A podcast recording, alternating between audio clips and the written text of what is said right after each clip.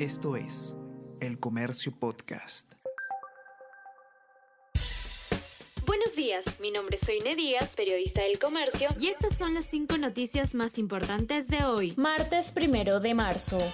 Silva renuncia al MTC, aunque Acción Popular intentó blindarlo. Presidente aceptó renuncia del ministro Silva cuando se debatía su censura en el Pleno. Acción Popular anunció voto en abstención y se sumó a Perú Libre en otro pedido para interpelarlo. Sector de Acción Popular también defiende a congresistas señalados por Karelim López y se oponen a vacancia del mandatario. Por otro lado, Subcomisión del Congreso declaró procedente denuncia contra Castillo por presunta traición a la patria.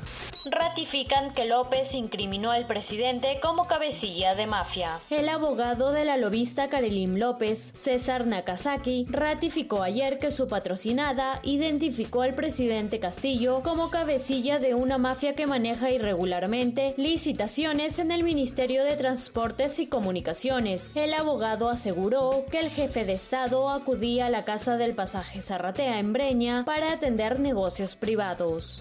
Policía cede vías públicas a combis piratas y colectiveros. Un grupo de al menos cinco policías de la División de Tránsito, cuya labor era erradicar paraderos informales, sostienen que fueron retirados por no colaborar en los paraderos de los jefes, según testimonios a los que accedió el comercio. Luz verde a informales coincide con empatronamiento de choferes por parte de Sutran precio de viviendas aumentó 11,9% respecto al 2021. En enero del 2022, el precio promedio del metro cuadrado en Lima fue de 6.594 soles. Dicho precio es un 11,9% superior a lo observado en enero del 2021, evidenciando una apreciación dada el alza del tipo de cambio, los materiales de la construcción y la consecuente caída de la oferta dada la retracción de inversión.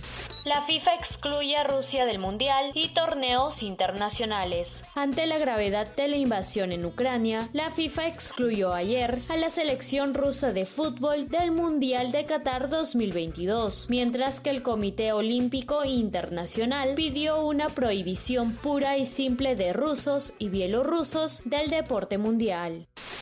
Noticias lanzamientos y últimos avances en el mundo tecnológico con Easy Byte, podcast de tecnología del diario El Comercio, conducido por el periodista Bruno Ortiz. Escúchalo todos los martes a partir de las 5 de la tarde en la sección podcast del comercio.pe o a través de Spotify, Apple Podcast y Google Podcast.